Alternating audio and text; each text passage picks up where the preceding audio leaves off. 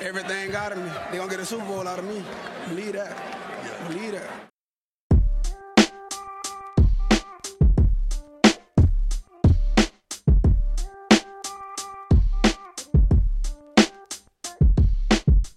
Willkommen zu Talk Like a Raven, dem Podcast rund um die Baltimore Ravens.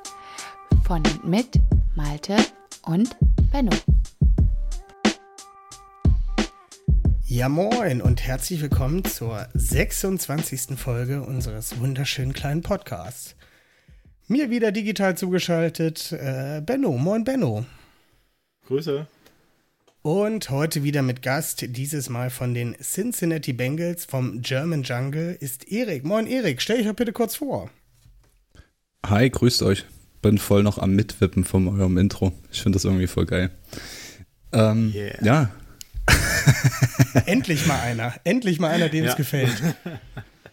ja, unser Intro ist laut und äh, brüllt am Ende ein bengalischer Tiger. Das ist ein bisschen anders als euer smoother, ich wackel mit dem Kopf mit äh, Intro-Gedöns. ähm, ja, hi, ähm, mein Name ist Erik. Ich bin einer von ähm, dreieinhalb, deswegen nochmal Grüße raus an Mario, ähm, Leuten, die den German Jungle Podcast machen. Wir sind quasi ein Ableger von den Cincinnati Bengals Fans Germany und machen das jetzt auch schon seit vier Jahren. Und wir haben uns eigentlich auch so durch die Footballwelt eigentlich ganz gut vernetzt, zumindest in Deutschland. Aber umso mehr war ich positiv überrascht, als äh, du mich dann eingeladen hast. Und ich freue mich deswegen echt, äh, heute hier zu sein und meine Premiere feiern zu dürfen. Wir freuen uns, dass du da bist. Vielen Dank. Oh, das wird sehr harmonisch heute, glaube ich. Wird es, wird es. Ich habe mich, es, es float gut, das Vorgespräch lief schon super. Also ich bin, ich bin, ich bin sehr angetan von der ganzen Sache. Malte, Malte hat den Barry White Filter auf unsere Stimmen gelegt. Das wird richtig. Äh. Später dann noch, später dann noch. ja, wie ihr letzte Woche hoffentlich schon gehört habt, wenn ihr es noch nicht gehört habt, hört es euch an. Letzte Woche ging es über die Steelers. Sprechen wir heute ein bisschen über die Cincinnati Bengals, denn äh, wir wollen natürlich unsere Freunde kennenlernen, aber natürlich wollen wir unsere Feinde noch besser kennenlernen. Und da wir natürlich die Cincinnati Bengals zweimal nächstes Jahr sehen, in Woche keine Ahnung und in der Woche weiß ich auch nicht, ähm, sprechen wir heute ein bisschen über dieses äh, Team aus Cincinnati. Und ja, was gibt's Besseres, als äh, jemanden von einem Podcast zu haben über die Cincinnati Bengals?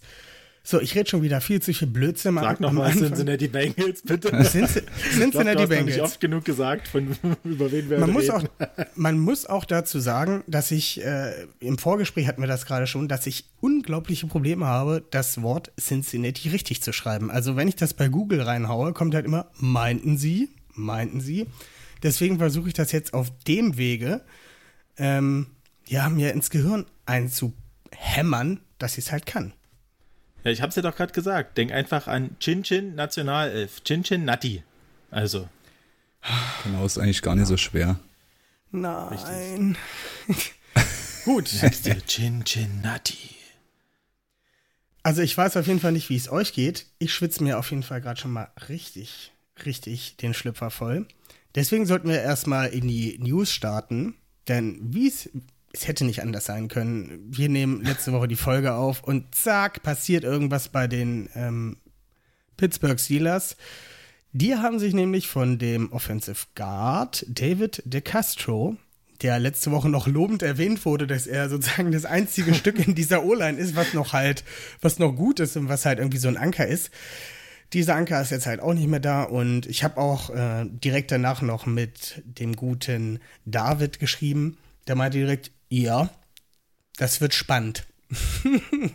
Aber sie haben ja fast im, äh, im gleichen Atemzug äh, Trey Turner unter Vertrag genommen, äh, Pro Bowl Guard äh, aus, oh Gott, bei den Panthers war der auf jeden Fall mal und ich weiß gar nicht, wo der dann noch, irgendwo war der noch. Ähm, Auch schon ja, 48 Jahre her, dass der im Pro Bowl war, oder? Glaube ich nicht, dass es so lang her ist, aber ja, auf jeden Fall. Ähm, der spielt jetzt äh, bei den Steelers, oder ist zumindest im ähm, Squad. Bis jetzt. Erik, möchtest du, möchtest du etwas zu Trey Turner sagen? Ähm, Macht dir die Angst für nächstes Jahr? Ähm, geht so. ähm, also, ich bin gespannt, wo die Steelers hinkommen. Ich habe das Gefühl, die schlängeln sich seit Jahren irgendwie so rum und in die Playoffs und wieder raus. Äh, ich nehme jetzt mal einfach vom, vom Rekord abgesehen, aber gefühlt ist das so, ein, so eine Schlangenlinie. Ähm, dass sie sich irgendwie aus ihren größten, größten Tiefs irgendwie wieder rauswinden. Ähm, aber ich glaube, dieses Jahr haben sie so viele Bausteine verloren ähm, in der Defense und gerade auch in der O-Line, dass ich nicht denke, dass sie das dieses Jahr ähm, mit Masse statt Klasse kompensiert bekommen. Ich bin gespannt. Mal sehen. Vielleicht gibt es ja tatsächlich diese Saison sogar den ersten Losing Record von äh, dem guten. Oh, wie heißt er nochmal? Mir fällt jetzt der Headcoach nicht ein. Mike Tomlin. Mike Tomlin, sage ich. Mike doch. Tomlin. Mein ganz spezieller Freund. Der Beinsteller, der Elendige. Ja. Nee, es, es, gibt halt so Menschen, die sind eben unsympathisch und äh, er gehört bei mir dazu. Ich finde halt, Mike Tomlin guckt grundsätzlich immer überrascht. Er hat so einen überraschten Gesichtsausdruck, der reißt immer seine Augen so auf. Und dann bist du so? Ich finde, es ist eher so eine Mischung aus gelangweilt und garstig. Der ist so ein Headcoach, den, den feierst du wahrscheinlich, wenn du den selber hast. Ähm, Ja. Aber wenn du gegen ihn spielen musst und dann auch noch so oft und so lange, hm, finde ich es nie so geil. Ja, der, der polarisiert. Das stimmt, ja. Ja. Aber dennoch, der Erfolg gibt ihm recht. Ja. Kann man einfach nicht sagen. Ist nicht umsonst schon so lange bei den Steelers. Also wenn er schlecht wäre, dann wäre er so jemand wie Marvin Jones. Nee, nicht Marvin Jones. Wie ist er noch? Martin Lewis. Marvin. Marvin, Lewis? Marvin, Marvin Lewis. Lewis. Genau. Ich wollte gerade sagen, nur weil jemand lange bei einem Team ist, heißt das ja nicht, dass man damit automatisch erfolgreich ist. Ja. Ich spreche aus Erfahrung. Gut, äh, gucken wir uns ein bisschen die 2020er Saison der Bengals an. Ähm, der Rekord war 4-11-1. Joe Burrow ist verletzt. In welcher Woche ausgefallen? Ähm, ab Woche 12. Ab Woche 12. War das doch Woche 12? Ich dachte, er wäre schon früher. Wäre schon früher. Nee, in Woche 11 gegen, in Woche 11 gegen WFT hat er sich verletzt. Ja.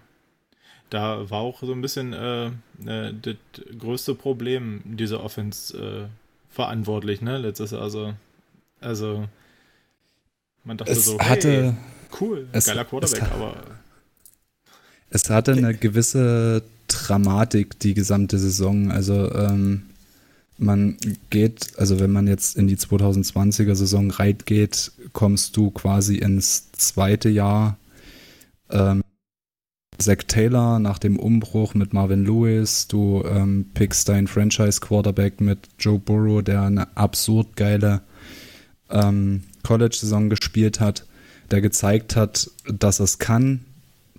Du kriegst eine gewisse Euphorie, logischerweise, wenn du einen Quarterback pickst. Du hast ein paar Key-Spieler geholt, ähm, hast Geld das erste Mal äh, in der Offseason ausgegeben und dann hast du aber das Problem, dass du die O-Line einfach nicht zusammengehalten kriegst, Burrow die ganze Zeit unter Druck steht und du dann auch das Momentum in den knappen Spielen einfach nicht für dich nutzen kannst, um einfach mal mit zwei, drei Siegen zu starten und dann wäre wahrscheinlich die Saison wieder anders gelaufen. Aber so standen wir bis zur Bye-Week ähm, mit äh, 2, 5 und 1 da. Nach der Bye-Week kamen direkt die Steelers mit dem ersten Spiel und in dem Spiel da drauf, in Woche 11, war dann natürlich dann die Spitze aller Dramaturgie dieser Saison, dass ausgerechnet Michael Jordan ähm, das missglückte Guard-Experiment in dieser Saison unglücklicherweise Joe Burrow so ins Knie fällt, dass genau das passieren musste, was viele prophezeit hatten und dass Burrow sich schwer verletzt. Da war ja alles kaputt in dem Knie. ja. Aber er steht wieder. Also es ist unfassbar, dass der so schnell wieder da ist. Die Narbe sieht auch echt fies aus. Ne? Also es gibt ja dieses, dieses äh, Foto, wo sie die neuen Jerseys vorstellen. Ne? und- Was ja sicher alle gesehen haben, wo er auf diesem Thron sitzt äh, und man seine Narbe sieht. Ähm, und dann. Echt fies. Äh, ich weiß gar nicht. Ja. Das war, Ich glaube, Das das, war- hat auch so ein gewisses Natur auf seinem Knie jetzt. Ähm, ich hoffe aber nicht, dass er äh, daran zerbricht. Aber glaube ich Ja. nicht, dafür ist er psychisch zu gefestigt. Du weißt es auf jeden Fall ähm, besser als wir. Aber du hast es ja mehr oder minder gerade schon angesprochen. Die O-Line war das große Problem letztes Jahr. Joe Burrow musste mehr rennen als Joe Mixon. Gefühlt, um halt einen Ball anzubringen.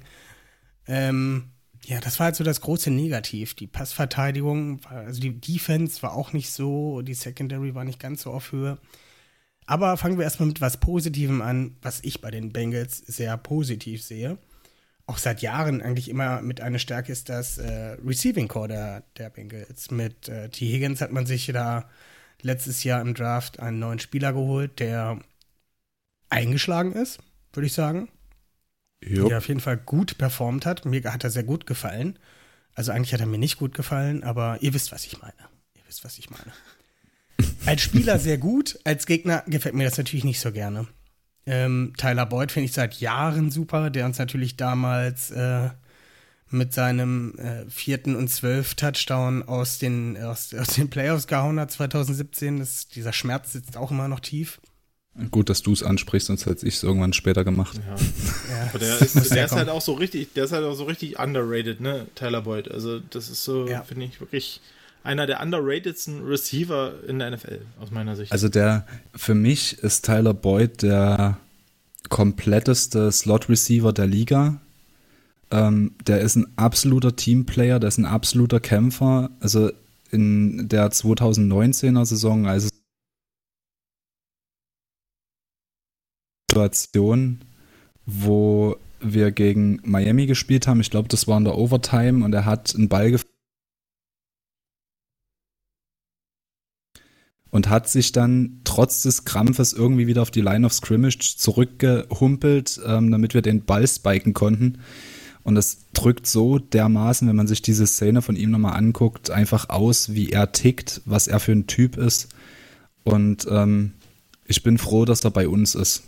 Einfach weil er genau in die Rolle reingeschlüpft ist, der Leading Receiver, als AJ Green dann aufgehört hat, irgendwie ja, Football Football spielen? spielen zu können oder so. Keine Ahnung, ob man das verlernen kann. Vielleicht auch gesund bleiben zu können. Auch das ist Hat auch verletzt. Ja, gut, äh, Verletzung ist ja jetzt wieder ein neues Thema, was wir dann auch noch aufmachen müssten. Also, Es Hm. läuft halt einfach nicht so rund bei den Bengals äh, momentan oder halt auch in den letzten Jahren. Was ich aber auch bei Tyler Boyd sehr gut finde, ist, das ist halt auch nicht so eine, so eine Drama Queen, der ist halt so erfrischend unauffällig. ja, Genau. Man hört immer wieder hier, der will dies, der will das und Tyler Boyd ist halt einfach da, der liefert ab. Und ja, wie gesagt, ist halt so ein grundsolider Typ. Halt nicht nur was, also im Spiel ist er natürlich mehr als solide, aber ich sag mal, menschlich scheint er ein grundsolider Typ zu sein, der sich halt nicht auf äh, ein Treppchen hebt, weil er halt der, die, die Nummer 1, der Nummer 1 Receiver ähm, bei den Bengals ist. Ich finde ihn sehr sympathisch auf jeden Fall und finde es eigentlich schade, dass er halt nicht äh, wunderbares lila schwarz-weiß trägt. Ja. So viel dazu. Ich kann dir da auch wirklich nur beipflichten. Ich habe ihn in, in London beim London Game auch mal, ja, war halt so eine Autogrammstunde, aber da war mir dann da und da konnte man ihn mal so äh, relativ live beobachten. Er ist so unfassbar nahbar, so sympathisch und auch authentisch, ähm, dass es bei ihm jetzt nicht so rüberkam. dass es so ein Termin für ihn war, sondern man hat schon gemerkt, dass er sich auch Zeit für die Leute nimmt. Also wenn es neben Burrow für mich einen Lieblingsspieler beim Bengals gibt, dann ist es Tyler Boyd, einfach aufgrund des Gesamtpaketes Spieler und Mensch. Ist auf jeden Fall fair, das Ganze. Kann ich auf jeden Fall so unterschreiben. Ja, aber das war schon mal einiges an Positiven. man kann natürlich auch dazu sagen, dass ein Spieler wie Orden Tate natürlich auch seine Rolle hat, der riesengroß ist und für, für einen Catch immer auch gut dabei ist. Ähm, du hattest es angesprochen, AJ Green hat in den letzten zwei Jahren entweder gar nicht gespielt oder halt auch nicht wirklich performt. Ist jetzt auch weg zu den Cardinals. Ähm, wir werden auf jeden Fall später noch über äh, die neue Verpflichtung aus dem Draft sprechen, die sich äh, die Bengals da, den sich die Bengals denn da geholt haben. Aber ansonsten äh, war auch immer so ein bisschen das Prunkstück der Defense der Bengals, die D-Line mit äh, Gino Atkins oder Carlos Dunlap und ähm, wie heißt der Hubbard mit Vornamen? War das Sam Hubbard? Sam. Sam, Sam Hubbard. Genau.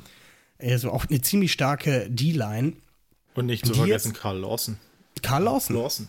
Stimmt. Ja. Stimmt, Karl Lawson, die ja jetzt äh, in der letzten Offseason nicht mehr vorhanden ist. Also die ist ja, ist ja gefühlt alles weggegangen, was weggehen konnte. Ja, gut, also das, das Problem war ja bei Gino Atkins durch, also der für mich auch ähm, einer der besten äh, Pass-Rusher der AFC North war. Der war ja in der Saison 2020 eigentlich schon nicht mehr existent. Also der, die ersten vier Spiele war er out. Danach war er gefühlt die ganze Zeit questionable, doubtful, dann ist er mal reingekommen, hatte keinen Impact, dann war er wieder raus gegen die Steelers und am Ende war er dann auf IR und jetzt ist er äh, nee, bettierlich klingen, aber jetzt ist er quasi wegen körperlicher Probleme aus der Liga ausgeschieden und ist halt auch ähm, jetzt nicht mehr unter uns als, als ähm, Bengals Violent, sondern der ist jetzt äh, quasi raus. Und ich glaube, der Schritt für ihn ist auch ganz wichtig, weil er 2020 dann auch ähm, Vater geworden ist. Äh, der hatte, glaube ich, auch dann irgendwann nicht mehr so richtig den Kopf auf seinen Körper und seine Familie aufzupassen. Deswegen war das vollkommen in Ordnung. Karl Larsen hat ab einem bestimmten Punkt in der Saison eine absolute Frechheit abgeliefert. Er hat eigentlich schon das Spiel verweigert. Ähm, ist dann irgendwie, hat er sich aus, aus seinem Vertrag äh, ja, rausgestreikt in einer gewissen Art und Weise, indem er einfach keine Leistung mehr gezeigt hat, ist dann zu den Seahawks irgendwann gegangen, ähm, wo ich dann noch froh war, dass er weg war, weil das war einfach keine Art und Weise, wie man sich von einer, von einer Franchise verabschiedet, für die man einige Jahre ja. gespielt hat und wo man auch ein gewisses stopp, Standing hatte. Stopp, stopp, stopp, stopp, stopp, kurz. Ähm, Carlos Dunlap ist zu den Ich doch. Aber Carlos Dunlap ist in der Saison zum Seahawks gewechselt, oder? Ja, sorry, ja, meine ich, meine ich, ja. meine ich, ja. Sorry. Genau das meinte ich nämlich gerade vor der, vor der Aufnahme, dass ich die Namen immer durcheinander bringe. Achso, gut. Das ist ja nicht schlimm, deswegen äh, hast du uns ja, die wir uns auch im Bengals Roster ein bisschen auskennen und die Saison verfolgen, äh, unterstützen. da lassen ähm, wir dich natürlich nicht auflaufen. Gut, also man streiche den Namen, den ich jetzt als erstes genannt habe und setze äh, den Namen von dem anderen Menschen, den ich jetzt halt auch einfach kein, keine Publicity mehr geben möchte, weil es einfach keine Art und Weise war, wie man sich von der Franchise verabschiedet. Und dann hatten wir vom Scheme her auch immer so, so komische Anwandlungen, dass wir Sam Hubbard in die Coverage Hub droppen, äh, droppen lassen und sahen dann auf unsere Cornerbacks sind dann dazu ausgefallen. Also dann ähm, äh, DJ Reader war dann ab Woche 5 schon wieder auf der IRA, der teuerste Neuzugang, den wir in der Bengals-Geschichte jemals gesigned haben, um einfach die Penetration durch die Mitte herzustellen. Ähm, Mike Daniels, der ein wichtiger Teil zum Run-Stop war, äh, ist ausgefallen. Josh Tupo ist ausgefallen die ganze Saison. Ähm, also wir hatten halt auch einfach Scheiße am Fuß. Und wenn du Scheiße am Fuß hast, dann hast du Scheiße am Fuß. Und dann konntest du auf der Defense-Seite halt auch einfach in dieser lauflastigen Division, wie unsere das ist, halten. Ja, in unserer 20-jährigen Podcast-Phase hat sich jetzt tatsächlich unsere erste richtige technische Störung oder nee, eigentlich schon die zweite technische Störung einge, eingeschlichen. Von daher machen wir jetzt einfach noch mal so weiter und sprechen noch mal ganz kurz über die D-Line. Da hatte Erik gerade schon einen kleinen Rant über Carlos Dunlap losgelassen, den er jetzt gerne fortführen kann. Und dann kämpfen wir uns weiter zu Carl Lawson.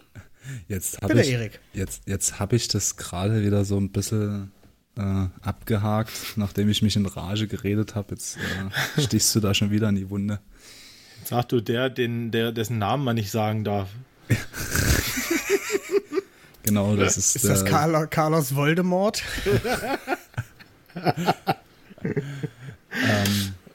Ja, also vielleicht bloß nochmal kurz, um das zusammenzufassen, ohne da jetzt nochmal ausufern drüber sprechen zu wollen. Wir hatten einfach insbesondere auf der D-Line ähm, riesiges Verletzungspech. Josh Tupo äh, fiel die ganze Saison quasi aus. Ähm, Mike Daniels hat sich quasi mit DJ Reader dann die Klinke in die Hand gegeben, fast, äh, was die Position auf der IR anging.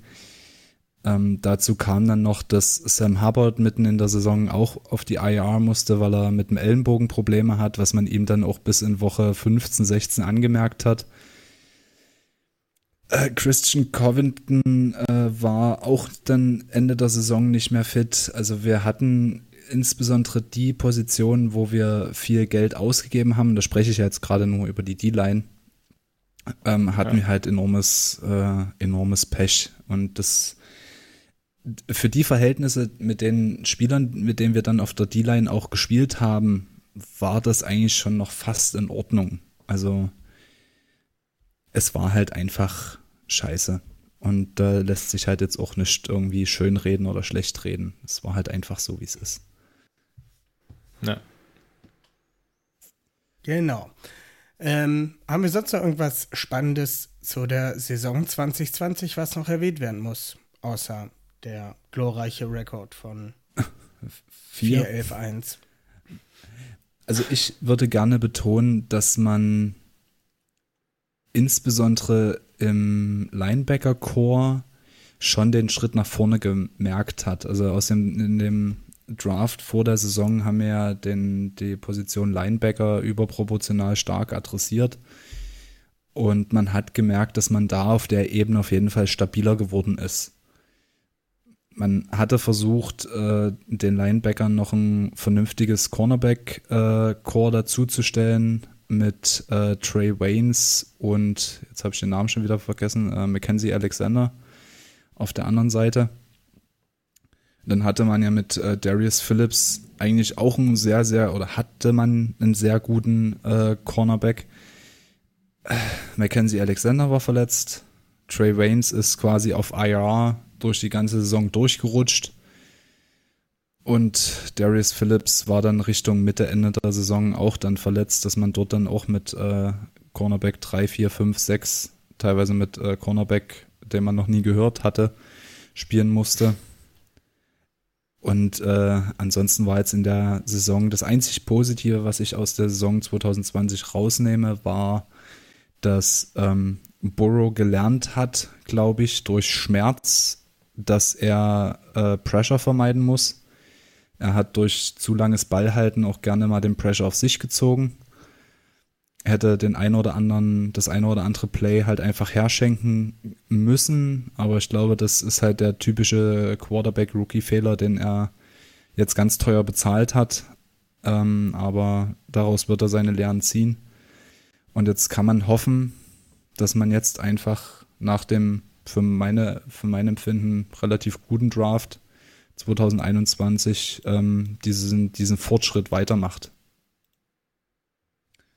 Ja. Weiß, weiß nicht, wie ihr unseren Draft empfunden habt, um euch da mal einen Ball zuzuspielen. Ja, da kommen wir, glaube ich, Ja. da kommen wir später noch mal drauf. Da kommen wir später noch mal drauf. Da, muss, da bin ich seelisch und moralisch noch nicht drauf vorbereitet. Ich habe nur gerade, Wisst äh, ihr nicht? Ich habe die Draft-Class offen. ich auch. Ich tatsächlich auch nebenbei. Aber ich habe gerade noch einen Spieler entdeckt. Okay. Also jetzt mal wirklich, das ist der coolste Name, den ich beim Spieler je gelesen Ja. habe. Ich glaube, ich weiß, wen du meinst. Sagen, mit der Nummer 92? Ähm, warte. Warte, warte, warte, warte, warte, warte, warte, warte. Ähm, ja. Freedom. Freedom Akin Akin Muladun. Muladun. Geil, oder? Freedom. Ja. Also, das, das Nicht sind schlecht. auch, also, es gibt Ja. auch Namen. Wow. Ja. Aber den habt ihr jetzt aus dem aktuellen Roster gezogen. Ja. Äh, Ich Ja. habe hier noch von 2020 gerade so eine von, von äh, Pro Football Reference, habe ich mir so einen so einen Überblick über die Saison 2020 gezogen. Und da tauchte halt bei den Defensive Stats auf, dass er in vier Spielen gesuited war. Ja, genau. Okay. Und genau mit so einem Spieler muss man dann auf der D-Line spielen. Ja. Ja, das, also. Also nichts es gegen die halt Spieler. Ja, Es wäre halt schlechter gewesen, wenn er Imprisoned Akin Muladum heißen würde. oh, scheiße, war der flach.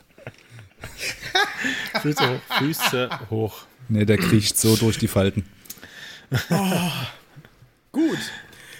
Ja. Lassen wir es so mit der äh, 2019er Saison. Es gab 20er. bessere. Danke. Meine ich ja. Verzeihung, Mhm. Verzeihung. Ich, ich erinnere mich halt immer gerne an die 2019er Saison. Ja, ja. Ja, das ich war weiß. so ein schönes Jahr. oh, heute, heute fliegen sie wirklich ganz, also heute ist wirklich schlimm, Ja. was, was, was wir so von uns Wir geben. können ja noch was, äh, wir können ja noch was Positives noch, noch zu der 2020er noch nachschieben. Und zwar, was äh, schon seit Jahren äh, eigentlich äh, wirklich ist und sich letztes Jahr sogar äh, im PFF-Rating niedergeschlagen hat, dass die Bengals tatsächlich äh, den, den besten Safety der Liga stellen mit Jesse Bates, äh, dem dritten. Ähm, der hatte 90, äh, 90.1er äh, PFF-Grade und ich muss ganz ehrlich sagen, zusammen mit Von Bell ähm, ist das, glaube ich, die, die, die solideste und, und, und echt beste Position Group, die letztes Jahr dort auf dem Feld stand. Also, Außer, außer One Bell muss ein Titan covern. Das funktioniert nicht. ja. Das ja. haben wir, ich glaube, mit, acht äh, macht- mit acht Touchdowns gegen uns jetzt gelernt, hoffe ich. Ja. Wir werden sehen, Ja. aber hoffe ich. Aber ja, ich kann dir nur recht geben, Jesse Bates konnte dadurch, dass sich das Linebacker-Core in einer gewissen Art und Weise stabilisiert hatte, gerade gegen den Run nach vorne, musste Jesse Bates ja aus dem ganz tiefen Backfield nicht mehr nach vorne kommen, um den Run zusätzlich zu stoppen, sondern er konnte endlich mal wieder seine drei, vier Schritte hinter der Defense stehen und konnte gucken, dass er einfach das macht, was er am besten kann und das ist halt einfach ein Ballhawk sein. Und ich hoffe, dass äh, er jetzt dieses Jahr verletzungsfrei durch die Saison geht und ich klopfe mal kurz auf Holz. Mhm. Äh, also wenn, wenn der sich verletzt, dann würde ein Riesenstück aus unserer Defense rausfallen. So ein bisschen der, der Dervin James der äh, Cincinnati Bengals. Bei den, bei den Chargers funktioniert ohne Dervin James ja auch überhaupt nichts defensiv gefühlt.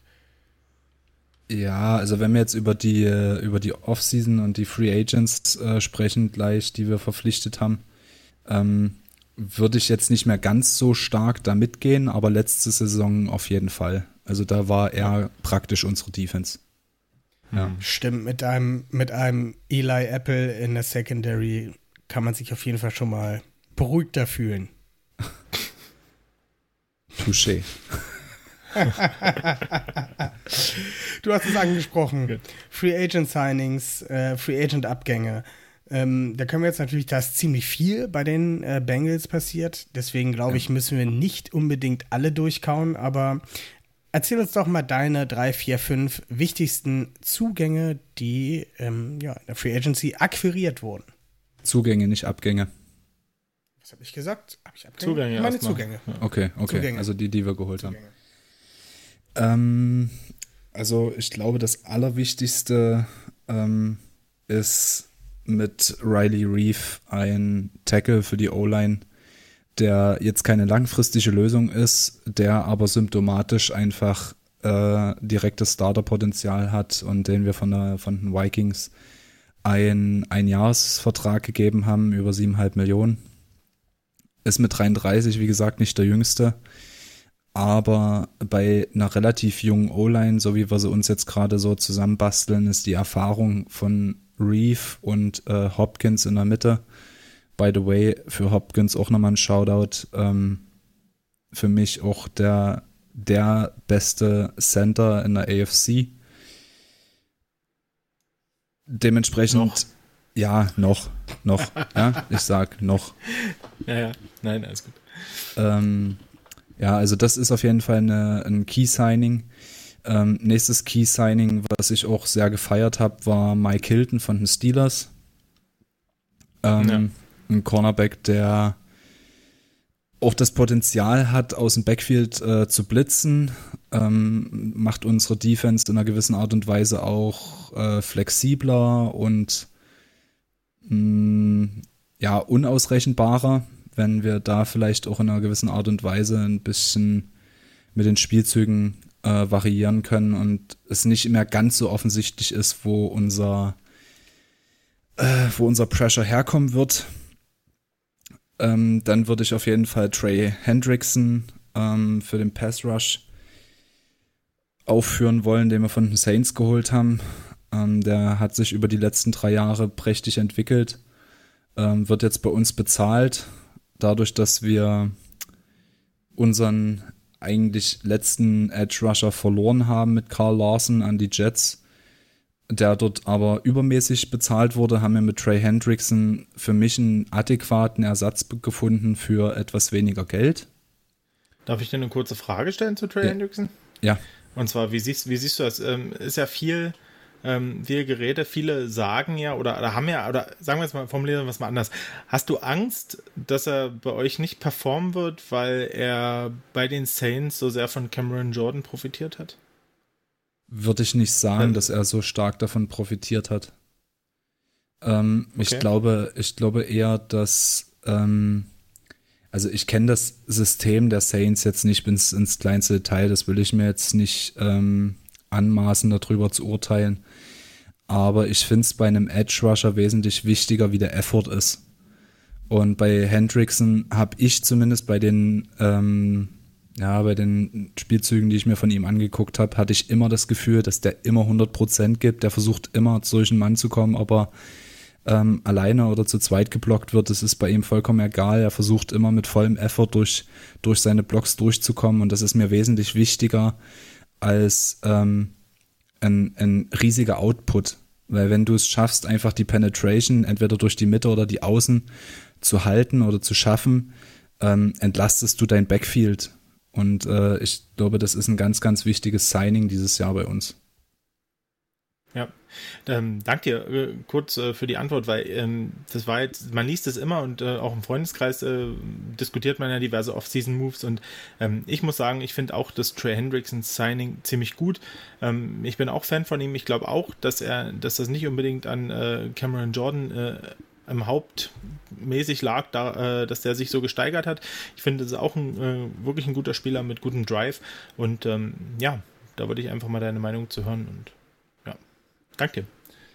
Also ich glaube, wenn, wenn wir jetzt über unsere, unsere äh, Defensive Line nächstes Jahr sprechen, ähm, habe ich ein gutes Gefühl mit Sam Harvard auf der anderen äh, einen Seite, Trey Hendrickson auf der anderen Seite und in der Mitte mit DJ Reader und Larry Ogunjobi, obwohl ich jetzt nicht damit ausdrücken will, dass wir eine, eine reine 4-3-Defense oder eine 3-4-Defense spielen werden. Das wird wahrscheinlich irgendwie in der Offseason sich auch noch entscheiden, mit, welchen, mit welchem Scheme wir in die, Off äh, in die, in die nächste Season gehen werden. Ähm, aber rein von den Startern direkt an der Line ähm, ist schon ein massives Upgrade zu, zu letztes Jahr, wenn alle fit bleiben. Ja, das möchte ja. ich bitte nochmal dazu betonen. Auf jeden Fall, sehe ich genauso.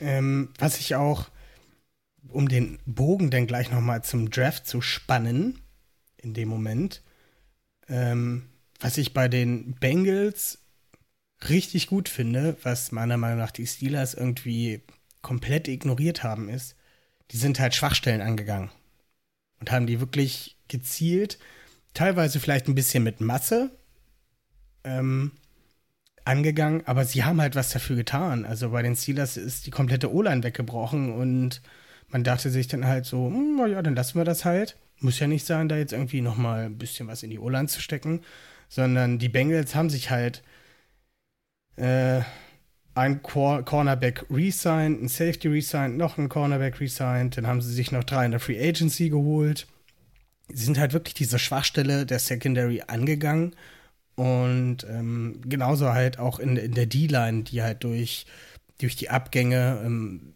oder Entlassungen halt geschwächt wurde, sind sie halt angegangen. Und genauso halt auch wieder in der O-Line haben sich so jemanden wie Riley Reef dazu geholt, um halt diese Schwachstellen anzugreifen und sich da halt zu verbessern.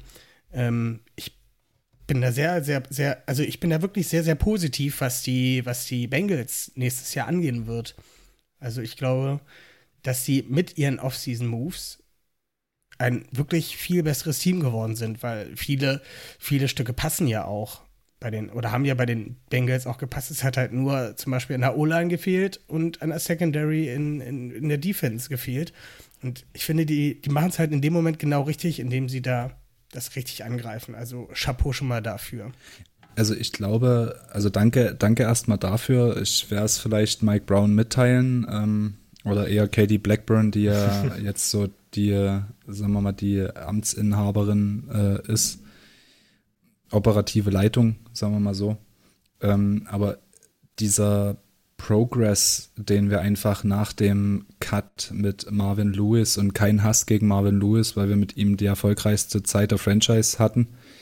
Ähm, aber mit Zack Taylor hatte man, man hat ja so als, als Fan und gerade auch mit Blick auf die Staaten immer so das Gefühl, wenn was Neues kommt, dann ist es im nächsten Jahr direkt wieder super. Und ich finde, jetzt gerade im zweiten beziehungsweise im dritten Jahr von Zack Taylor sieht man, dass wir uns Stück für Stück neu formieren. Wir gucken, wie wir in die Saison kommen, wie wir aus der Saison rauskommen, wo sind unsere Schwachstellen. Ähm, AJ Green hat uns verlassen. Ja, er ist halt äh, bei weitem nicht mehr das gewesen, was er einst war, aber wir haben direkt im Draft dafür nachgelegt. Uns hatten ähm, William Jackson verlassen und wir haben mit einem Mike Hilton wieder geantwortet. Äh, wir haben den Christian Covington äh, verloren und haben ähm, auf der anderen Seite mit äh, Larry Ogunjobi wieder geantwortet. Also ich finde, man erkennt halt einen Plan, also genau das, was ihr gerade gesagt habt und das macht mir Mut für die, nicht für nächstes Jahr, sondern perspektivisch, dass wir einfach uns wieder zu einem zu einer besseren Franchise entwickeln mit einem guten Spielerstamm. Und ich glaube auch die Verträge, die wir machen, sind strategisch über die Laufzeiten so clever gelegt, dass wir so schnell nicht in Cap-Probleme kommen. Und das äh, wird sich jetzt die nächsten ja, zwei, drei Jahre zeigen, ob wir vielleicht dann noch irgendwann mal den großen Wurf schaffen werden. Ja, also Genau, um dann, äh, wie gesagt, diesen Bogen auch zum Draft äh, mal zu spannen. Ähm, die Bengals haben sich ja wirklich, ähm, also ich muss sagen, äh, insgesamt äh, fand ich äh, mal die Steelers so ein Semi ausgenommen, aber in der AFC North äh, haben die Teams alle ziemlich gut gedraftet ähm, und ähm, die Bengals hatten natürlich auch ähm, wieder gute Positionen äh, zum Draften, das muss man ja auch mal so sagen. Ähm, aber ich finde, sie haben auch echt äh, das mit das Beste draus gemacht, fast, was sie, äh, was sie bekommen konnten. Ähm, also jetzt mal, ich will, ich will nur noch mal kurz äh, zwischendrin einhaken. Ja. Äh, den Pick der Steelers in der ersten Runde, wenn es da draußen irgendjemand in eurer Hörerbasis gibt, der mir diesen Pick fundiert erklären kann mit den Baustellen, die die Steelers haben, der möge sich bitte bei mir melden und mir irgendwie eine plausible Erklärung zukommen lassen. Das war einfach nur, es war abzusehen, dass sie den nehmen, aber ich konnte es nicht glauben. Und auch die Steelers-Fans, mit denen ich zu tun hatte, äh, die waren sehr ungläubig, als sein Name dann aufgeräum, äh, aufgerufen wurde. Ja. Ich glaube, das versteht niemand, diesen Pick. Nee.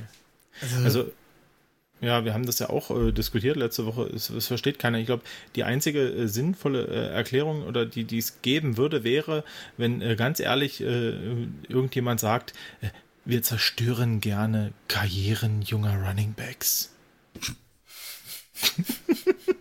Du pickst einfach in der modernen NFL, pickst du keinen Running Back mehr in der ersten Runde. Running Backs, ohne das jetzt böse zu meinen, sind einfach Verbrauchsmaterial. Du kriegst in der zweiten, dritten Runde kriegst du einen Running Back, der dir den Ball runterläuft und wenn du keinen guten Running Back hast, kompensierst du das mit Kurzpassspiel.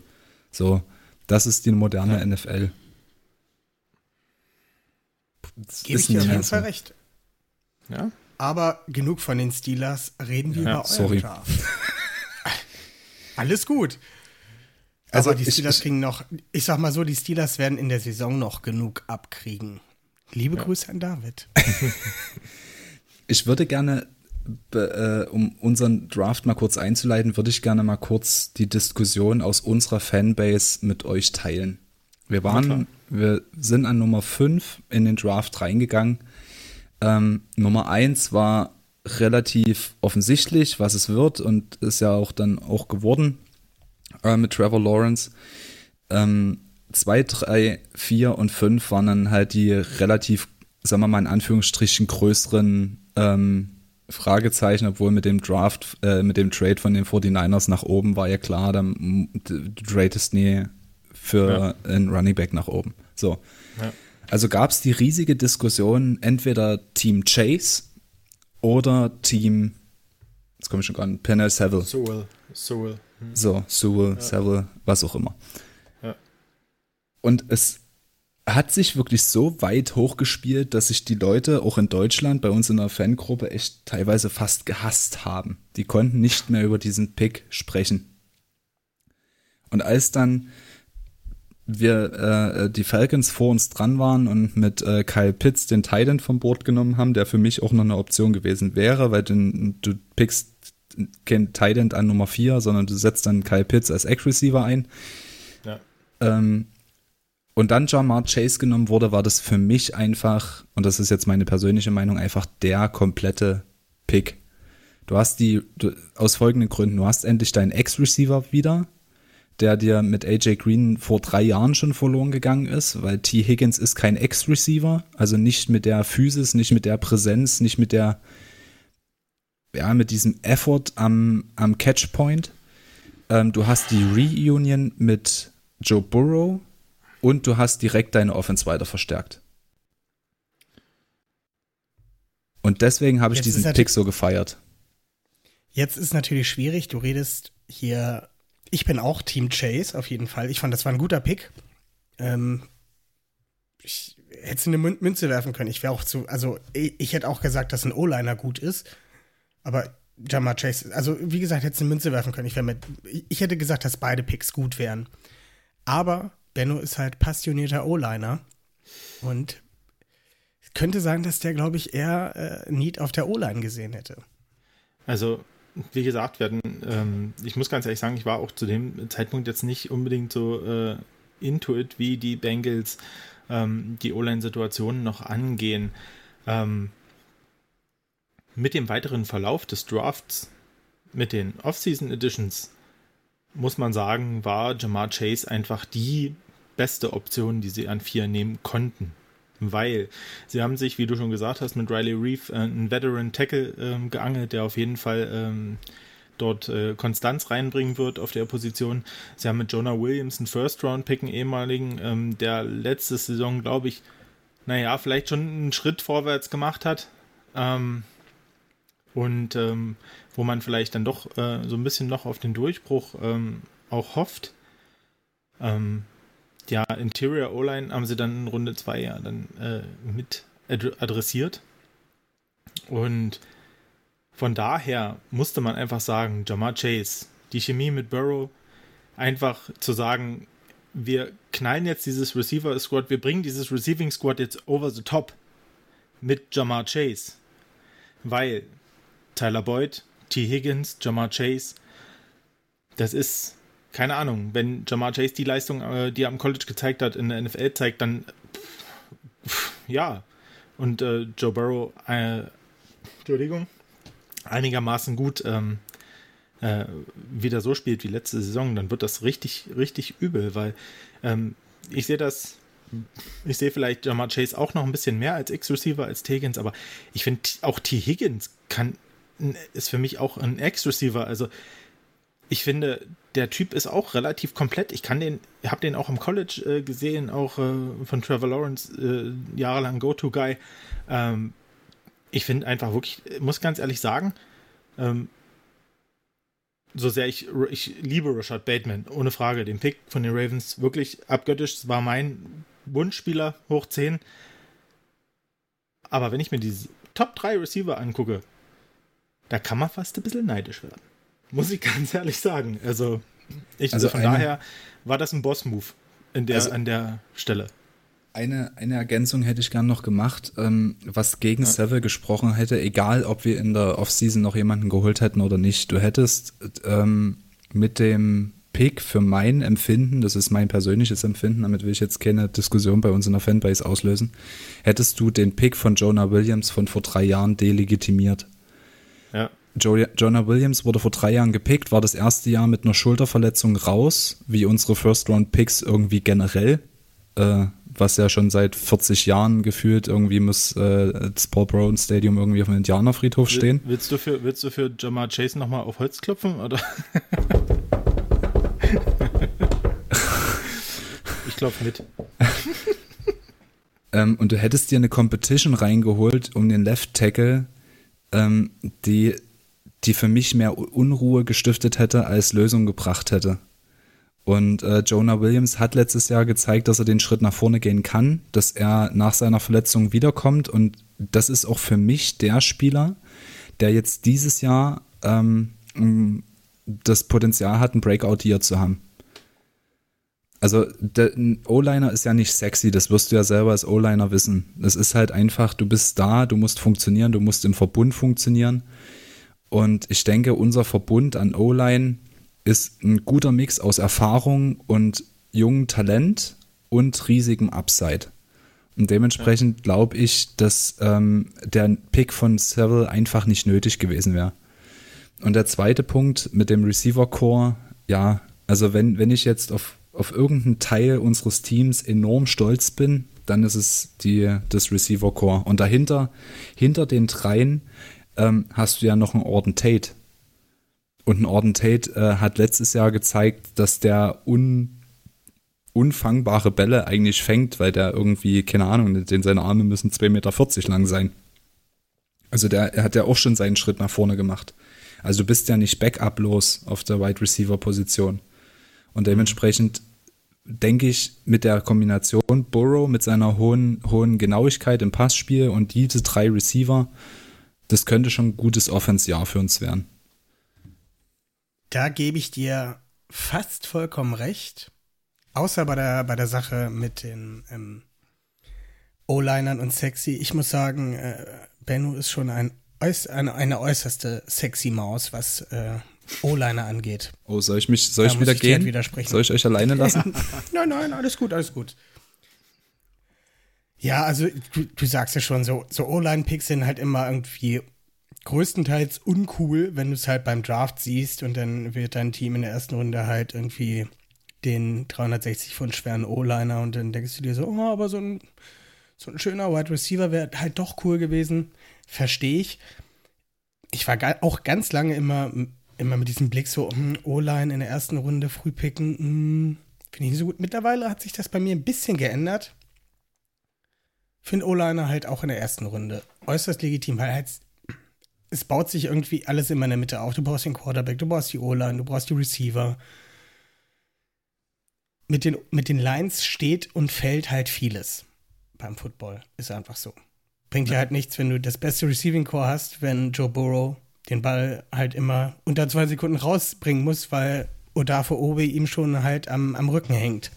Ja, oder der halt um sein Leben rennt und dann einfach jedes, jedes Play scramblen muss.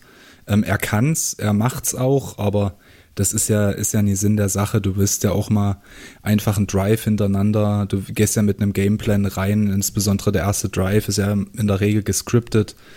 Ähm, willst ja gucken, wie reagiert der Gegner da drauf. Und wenn du es einfach nicht schaffst, mal dem Spiel deinen Stempel im Sinne von einem Gameplan aufzudrücken, äh, dann kannst du es halt auch sein lassen. Und das war halt letztes Jahr genau der Fall. Burrow stand permanent unter Druck. Ähm, die Snaps, wo er nicht den Verteidiger direkt äh, am Hintern kleben hatte, die konntest du an zwei Händen abzählen. Und äh, das wird dieses Jahr anders. Mit Jackson Carmen in der zweiten Runde haben wir ja ähm, namentlich einen Offensive Tackle gepickt, aber der kann ja auch Guard. Ähm, und dann haben wir ja in der vierten Runde nach dem Trade ähm, mit New England haben wir ja nochmal einen Tackle beziehungsweise einen Guard gepickt mit Dante Smith, der für mich auch relativ tief gefallen ist. Das heißt, wir haben ja im Draft trotzdem noch ähm, eine Verstärkung geholt für die O-Line. Absolut. Und äh, nicht zu vergessen, Runde 6 ja auch noch Trey Hill von Georgia. Ähm, ja, die genau. ja wirklich auch eine gute Offensive Line hatten. Also wir haben dann natürlich äh, mit Ben Cleveland das Monster abgegriffen, aber ähm, Late Round auf jeden Fall eine gute Edition aus meiner Sicht. Und ähm, wirklich ähm, viel investiert in die Offense Line, was sein musste. Und ich glaube, da habt ihr, ähm, glaube ich, richtig, äh, richtig viele Leute mit Upside. Und ich bin da auch wirklich, wirklich gespannt, ähm, wie die sich äh, schlagen werden. Nächstes Jahr. Und was beim, beim Bengals Draft auch wirklich beeindruckend war, du wirst es ganz sicherlich nicht gehört haben, aber wir haben auch zu den einzelnen Draft-Positionen halt Folgen gemacht und darüber gesprochen. Und in Runde 3 haben die Bengals äh, Joseph Osai gepickt, der in meinem Ranking sehr hoch war für die Ravens, den ich gerne bei den Ravens gesehen hätte. Ey, der wäre wie die anderem, Faust aufs Auge für euch gewesen, ohne Scheiß. Sag ich doch, sag ich doch. Dann ein Sleeper von mir war Cameron Sample von Tulane, der in Runde 4 von euch gepickt wurde, den ich auch sehr gerne mochte. Und wen ich auch sehr gerne mochte, war Defensive Tackle Tyler Shelvin. Also die waren alle bei mir mit dem Ranking drin. Und ja. sind halt einfach alle drei bei den, ähm, bei den Bengals gelandet. Also auf jeden ja. Fall auch da habt ihr wieder die Abgänge versucht. Ich meine, das wird sich in, in, der vierten Runde kannst du die nicht unbedingt, äh, hast es nicht garantiert, dass du da einen Starter von bekommst. Aber auch da wieder ähm, Schwächen adressiert oder, naja, Abgänge adressiert und hat neue Spieler reingeholt. Und ich denke sozusagen, ein Tyler Shelvin und ein Joseph Osai werden, denke ich mal, sehr gut in die Rotation passen und auch da schon das ein oder andere ähm, ja, Play machen. Tyler Shelvin ist ja ein Ungetüm von Mensch. Also der ja. wiegt ja eine halbe Tonne, ist vier Meter groß. Ähm, der ist quasi nochmal das perfekte, äh, der perfekte Backup für DJ Reader. Der müsste vielleicht nochmal ein bisschen mit seinem Gewicht runterkommen, um da wieder ein bisschen mehr Beweglichkeit zu bekommen. Aber gerade die beiden Defensive Ends oder ich meine, wir haben letztes Jahr schon so eine Gadget-Spieler mit ähm, Akeem Davis Gator ge ge gedraftet, der so ein Linebacker, Outside-Linebacker, Safety, alles Hybrid ist. Ähm, die macht halt die Defense wieder unausrechenbarer. Ne? Also das, das meinte ich halt genau mit so einen Spielern wie Joseph Osai oder Cameron Sample, ähm, kannst du halt auch viel anstellen. Da kannst du, keine Ahnung, eine, eine, eine 3-5 ähm, Defense spielen, um den Gegner dann auch zu überraschen. Oder du im Endeffekt eine 3 mit einem nochmal zurückgezogenen Edge Rusher oder ja, also wir, wir werden flexibler in der Defense und wenn die Spieler dann auch alle das abrufen, wie zum Beispiel unsere Linebacker aus dem Vorjahr, dann bin ich echt zufrieden. Und ja, deswegen, das klingt ein bisschen so, als ob ihr versucht, die Ravens Defense zu kopieren.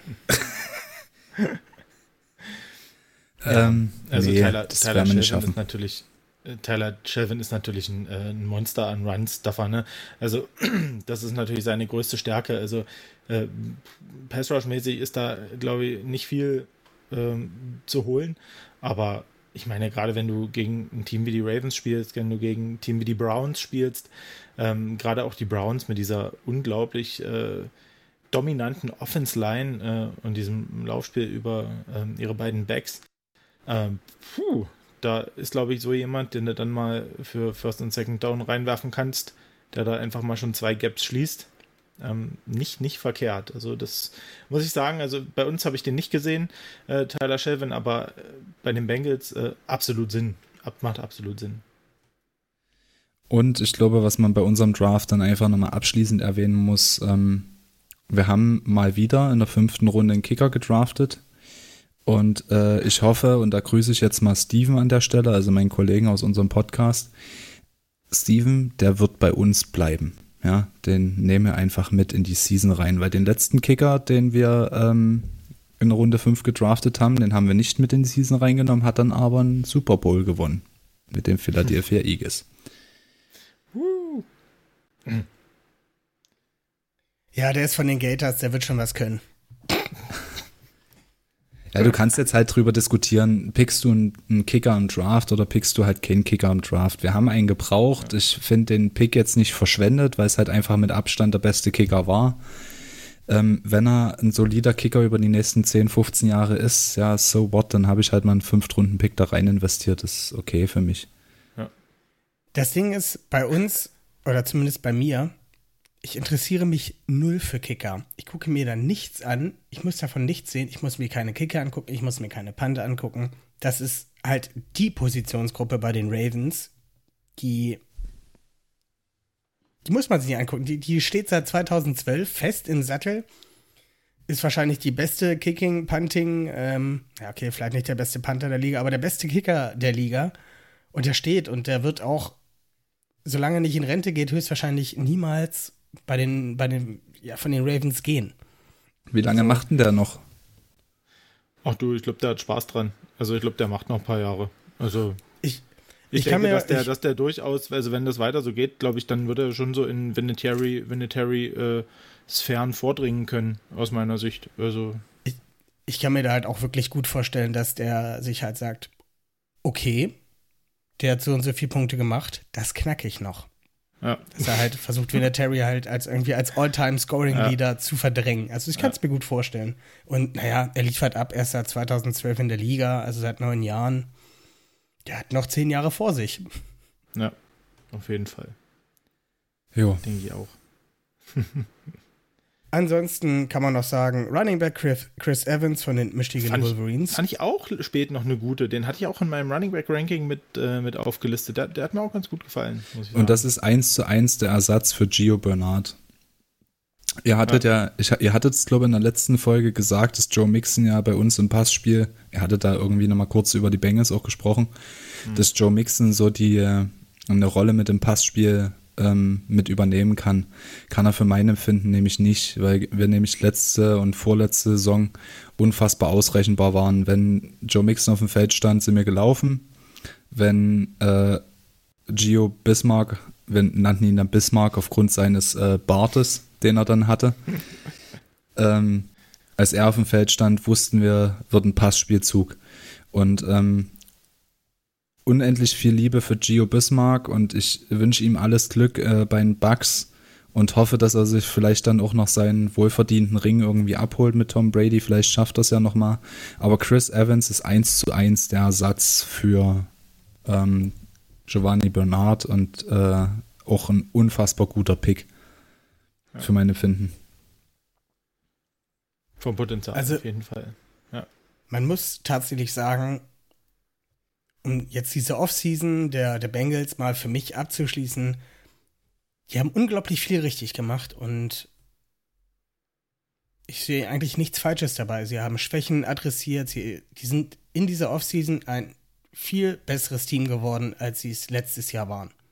Und von daher kann man sich, glaube ich, als Bengals-Fan, kann man da ziemlich optimistisch in die, in die nächste Saison blicken und sagen, okay, das wird nicht 4-11-1, sondern 5-13. Nein, so natürlich nicht. gar nicht. Wieso? Ach nee, das wäre dann Wären 5, 12. Aber 5-12, genau. Oh Gott. Es ist spät, es ist schon halb eins jetzt hier gerade Ja, ja. in Hamburg. in welcher Zeitzone lebst du denn da oben? Ja, das ist ja anders. Die Luft ist auch dünner. Ähm, ja, auf jeden Fall. Es- Das wird nicht. Der, der, der Rekord wird nächstes Jahr definitiv besser. Und ähm, wenn man mich jetzt fragen würde, wenn ich jetzt mir die, die Roster angucke von den Bengals und den Steelers, kann ich mir sogar tatsächlich gut vorstellen, okay, da ist jetzt das Coaching wieder die große Frage, wo ich halt die Steelers doch noch weiter vorne sehe, was das Coaching angeht. Aber vom Roster her sehe ich die Bengals momentan über den Steelers und kann mir halt auch gut vorstellen, dass die Bengals, wenn das alles funktioniert und sie gesund bleiben und wirklich alles ineinander greift, ähm, dass da durchaus ein Wildcard-Platz zu holen ist. Das ist aber eine bold Prediction jetzt. Uh, das finde ich Ja, auch. Finde ich, also, finde ich gar nicht. Also, Also eigentlich wolltet ihr, wolltet, wolltet ihr es ja am Ende machen, aber dann hake ich jetzt an der Stelle mal ein. Also für mich ist ein, ist ein Rekord, ähm, da 8-8 ja nicht mehr geht, von 9-8 bis 8-9 ist realistisch. Wir haben ein junges Team. Ähm, wir haben mit Jamar Chase und T. Higgins zwei Receiver, die eine unglaubliche Upside haben. Äh, Joe Burrow kommt aus einer Verletzung wieder, musste gucken, wie der wieder in den Rhythmus reinkommt.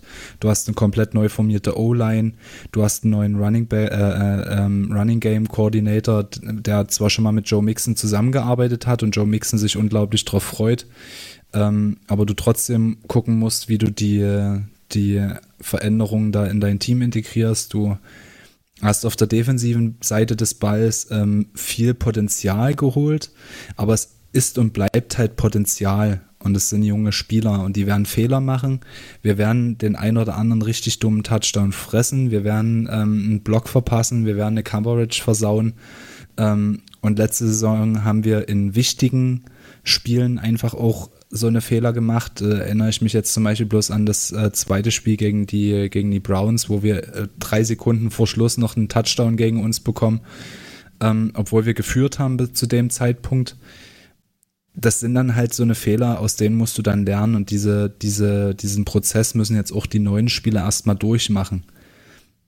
Also ich sehe es jetzt nicht so, dass wir dieses Jahr direkt in die Playoffs kommen. Es wäre für mich eine Riesenüberraschung. Natürlich würde ich mich freuen, aber ich sehe es einfach realistisch so, dass wir uns irgendwie wieder so auf Platz 3, 4 AFC North einpendeln werden. Und vielleicht schaffen wir jetzt das erste Mal seit fünf Jahren wieder einen Winning Record. Ich finde es aber trotzdem gar nicht so abwegig. Stell dir vor, die O-Line spielt solide, Jamar Chase schlägt ein, ein Joseph Osai schlägt ein, ein Trey Hendrickson steigert sich noch mehr zu seiner, zu seiner äh, Leistung bei den Saints. Und dann hast du so wie bei den Ravens der Draft 2018, wo du halt Qualit also wirklich so zwei, drei, vier Spieler pickst, die halt einschlagen und zack, wird dein Team halt unglaublich ja, kompetitiv dadurch. Und ja, ich sehe, also ich, ich glaube, das Bastpotenzial von Jama Chase ist relativ gering. Joseph Osai, lass ihn einschlagen, lass ihn einfach einschlagen. Der, der kommt an und revolutioniert das quasi sozusagen alles. Macht ein richtig gutes Spiel. Die O-Line ist stabil, sodass äh, ein Joe Burrow halt auch mal drei Sekunden Zeit hat, um den Ball loszuwerden, ohne wegzurennen. Ja, wenn der es ist eine Passing, es ist halt eine Passing, es ist eine Passing League und das Passspiel funktioniert und die D-Line kann äh, ordentlich Druck ausüben. Hey, also dann ist das echt ein Team, mit dem man zu rechnen hat. Also wenn Burrow drei bis vier Sekunden hat im Schnitt, bis er den Ball los wird, dann seziert. Okay, das wäre das wäre ein bisschen hart, glaube ich, ja, jetzt drei ja. bis vier Sekunden im Schnitt zu haben. Aber dann, dann seziert er die Liga. Das ist so ein, so ein intelligenter und kompletter Quarterback schon, ähm, dass er jetzt mit dieser Erfahrung, den er gemacht hat, auf jeden Fall das Potenzial hat, auch die Bengals in Playoffs zu führen. Also so würde ich ihn schon einschätzen. Aber du hast halt gerade schon gesagt, es muss das passieren und das und das und das. Das sind mir zu viele Wenns. Da besinne ich mich lieber auf das, auf das Realistische. Stand jetzt immer ein junges Team mit viel Upside. Ähm, wir haben Potenzial, wir können aus dem lernen, was letztes Jahr ist. Zach Taylor kann dem Team jetzt endgültig seinen Stempel aufdrücken, ansonsten wird es nämlich nächstes Jahr dann relativ unruhig für ihn. Und jetzt müssen wir liefern.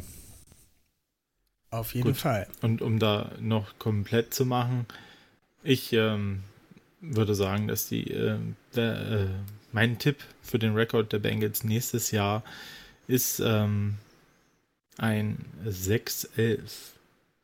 Und um es noch ein bisschen bolder zu machen, sage ich, dass auf jeden Fall ein Sieg gegen die Steelers und gegen die Browns dabei rausspringt. Uh. Und einer gegen euch. Nein, so weit kann ich jetzt nicht gehen. Ah. so weit würde ich jetzt nicht gehen. Doch. Ja, wir machen. Äh, aber es wird nicht mehr, also, aber es wird nicht mehr so, wird nicht mehr so eine Klatsche geben wie jetzt im Rückspiel oder so. Letztes Jahr. Aber die, die, die Ravens werden halt 17 und 0 gehen. Also da, da gibt es gar keinen Zweifel dran. Mit dem, also, ich muss gar nicht diskutieren. Es wird einfach so sein. Vergessen Sie, wir spielen in Woche 2 Kansas City. oh, eben. Da ist die O-Line von denen noch nicht eingespielt. Da ist die O-Line noch nicht eingespielt. Ich wollte vorhin schon Gut. noch sagen, irgendwie, äh, noch als es mit äh, Joe Burrow, der immer weggerannt ist, äh, hatte Patrick Mahomes dann äh, im Super Bowl quasi die äh, Joe Burrow Experience in a nutshell. ja, schon. Also auf jeden Fall. Habe ich aber ja. auch, also als du es gerade sagst, das habe ich aber auch so in, in unserem Chat damals geschrieben. Ich habe gesagt, jetzt hat äh, Mahomes mal die, die Live-Erfahrung, wie Burrow sich die ganze Saison gefühlt hat. Tja, da wird halt auch der beste Quarterback. Okay, der sah immer noch unfassbar gut aus. Ja. Äh, in der Waagerechten noch Pässe angebracht. Anbringen, Pässe hätte anbringen können, wenn seine Receiver gefangen hätten. Das war schon Wahnsinn. Ja. Aber kommen wir zu ein paar Matchups mit den Ravens, damit wir auch noch mal nicht nur über die Bengals sprechen, sondern ja, auch mal noch mal ein natürlich. bisschen die Ravens mit reinbringen. Ähm, ja. Ich habe mir drei Matchups dazu rausgesucht. Boah, kann ich vorher noch, kann ich vorher noch was reinwerfen? Bitte, bitte. Ich weiß, Nein. du magst das immer nicht so, aber, aber wir haben doch eine Off, wo wir in der Offseason noch waren, wir haben doch eine Off-Season-Verpflichtung äh, mit, mit vier Bengals-Erfahrung. Und da wollte ich noch hören, was äh, Erik dazu sagt. Was sagst du denn zu Kevin Seidler jetzt auf äh, Seiten unserer Offense-Line? Auf unserer Seidler. oh, Alter, ihr seid aber richtige Helden nach schlechten Witze, oder? Ja! Das ist ja unfassbar. Äh, meine ja, Güte. Also. Ähm, der Köcher ist voll. Der Köcher ja. ist voll. Ja, was sage ich jetzt dazu? Also, ich finde, Seidler ist ein guter Spieler, der ein guter Guard, also der war ja bei uns die ganze Zeit Right Guard, wird der bei euch wahrscheinlich auch nie anders sein. Nee. Ähm, den wir nicht geschafft haben, nach fünf Jahren zu halten der wurde dann halt von Cleveland bezahlt. Ja, ich, ja, ich habe ihn jetzt nicht weiter beobachtet, wie er sich in New York gemacht hat. Dementsprechend, wenn er die Leistung einfach solide abruft, ist er ein solider O-Line-Starter. Punkt. Das reicht. Okay. Das gut. reicht vorher war das halt eine Schwachstelle bei uns, der Right Guard Spot. Und ich finde. Jetzt haben wir einen soliden O-Line-Starter. Würde ich schon so behaupten, so. ja. Ja, bin ich auch. Ich bin glücklich über den Move. Gut, guter Move. Ja, ich aber auch. ihr. Den, ich habe ich hab den tatsächlich letztes Jahr schon ähm, zur Trade Deadline. Habe ich mir den schon bei Baltimore gewünscht, weil das ja bei den York, das sah schon alles so komisch aus. Und ich, ich habe, ah, leider kannte ich Benno damals noch nicht. Ich habe damals noch gesagt, wirklich Kevin Seidler zu den Ravens zur Trade Deadline, aber es kam dann Yannick Ngakwe. Also jetzt mal Hand aufs Herz und dann muss ich jetzt mal einen Shoutout für euch machen. Eure Off-Season-Moves sind jedes Jahr aufs Neue einfach nur absurd. Ich weiß nicht, was euer Front Office macht, aber was ihr jedes Mal für eine für Trades und für Picks zusammenzaubert und dafür nicht mal unbedingt viel Geld ausgeben müsst, ist unfassbar. Also da, da muss äh, unser Front Office mal kurz zum Praktikum zu euch nochmal gehen. Also da auf jeden Fall Hut ab von meiner Seite, was ihr da jedes Mal zusammenzaubert. Ja, das Vielen Dank. überrascht. Dankeschön. Das, das überrascht mich auch persönlich selber immer. Also mittlerweile weiß man einfach, dass die Qualität da ist, auch über dieses langjährige, langjährig gewachsene. Ne? Ähm, schon mit Ozzy Newsom und auch äh, Eric DeCosta jetzt dazu. Also ich glaube, dass der Vorteil bei den Ravens, was ich auch immer so sage, ist halt einfach, dass diese Organisation ähm, so ein fundiertes, qualitativ hochwertiges Fundament besitzt an den wichtigen Stellen, dass alle, die danach rücken und dort quasi mitarbeiten und lernen, einfach mit so einer krassen Philosophie ähm, ans Werk gehen und die den einen, weiß nicht, die sich aneignen, weil es einfach eben so, so gefestigt ist, ähm, dass ich mir tatsächlich auch immer wenig Sorgen mache, ähm, wenn dort mal jemand irgendwie woanders hingeht oder so, weil ich denke, Mensch, die, die Stützen sind da, die Pfeiler sind da und alles, was drumherum ist, wird irgendwie immer mit adäquaten Leuten äh, auch wieder aufgefüllt. Also ja, doch, dafür bin ich auch immer unglaublich dankbar, wenn man sich in der NFL-Landschaft umschaut, dass wir diese, diese Konstanz haben, sowohl im, im Front Office, äh, auf Owner-Seite und auch äh, im Coaching-Staff. Ja. Auf jeden Fall. Also das, das ist ja auch das, wo, wo jede Franchise im Prinzip hin muss. Du brauchst einen Stamm, du brauchst Ruhe zum Arbeiten und du musst dein, sagen wir mal, dein, deine Fanbase insoweit unter Kontrolle haben, dass sie dir auch mal für drei, vier Jahre einfach vertrauen, wenn es nicht so, so gut läuft. Ähm, und da habt ihr echt einen Weg hinter euch. Das ist schon nicht schlecht. Mir fällt auch gerade, also mir ist heute bei der Heimfahrt von der Arbeit eine Frage in den Kopf gekommen. Ähm, die möchte ich jetzt vor den Matchups nochmal kurz stellen. Nur an dich, Erik. Mit Äh, Benno mache ich das wann anders. Jetzt bin ich gespannt. Nichts Schlimmes. Möchtest du lieber eine Franchise, also würdest du die Bengals, gehen wir mal auf Franchise, würdest du eine Franchise bevorzugen, die immer in einem gewissen hohen Maß agiert, sprich ihre 11, 12 Siege holt, in die Playoffs kommt, aber nur eine zehnprozentige Chance auf den Super Bowl hat? Würdest du lieber dich der Franchise anschließen oder würdest du lieber sowas jetzt wie die Jaguars nehmen, die jetzt die letzten zwei Jahre halt nicht performt haben, immer ganz unten waren, sich jetzt wieder neu aufbauen und dann halt für ein, zwei, drei Saisons in die Playoffs kommen und eine 20-prozentige Chance auf den Super Bowl haben. Was würdest du Ähm, bevorzugen? Nimmst also- du lieber die drei, vier Arschlochjahre dazwischen oder nimmst du lieber die beständige? Ich nehme auf jeden Fall die Arschlochjahre, weil ich es einfach vom, vom Progress immer wieder interessant finde zu beobachten, wie sich entweder ein Team mit einem bestehenden Coaching-Staff aus einer, sagen wir mal, personellen Notlage heraus äh, entwickelt oder ein neues Coaching-Staff einem Team seinen Stempel aufdrückt. Also ich wollte jetzt äh, kein Fan der Baltimore Ravens sein oder der Kansas City Chiefs oder bis vor zwei Jahren der Patriots, weil mir das einfach zu stumpf ist. Ich will da auch in einer gewissen Art und Weise mitleiden. Ich will gucken, dass man sein eigenes Team immer wieder verbessert. Ich will da auch überrascht werden. Also da, da, da brauche ich gar nicht drüber nachdenken. Dann nehme ich auf jeden Fall die Arschlochjahre dazwischen. Haben wir ja selber jetzt klar. auch gerade. Ach komm, Benno, du darfst auch noch drauf antworten, aber nur in drei Sätzen. Ich mag's, Ravens-Fan zu sein. Danke. Du hast, es, du hast es in einem geschafft. Gut, Matchups. Oder möchte noch jemand jetzt irgendwas davor sagen? Nein? Gut. Ähm, mach doch mal die Matchups jetzt. Wer ist oben? Bengals O-Line oder Ravens D-Line?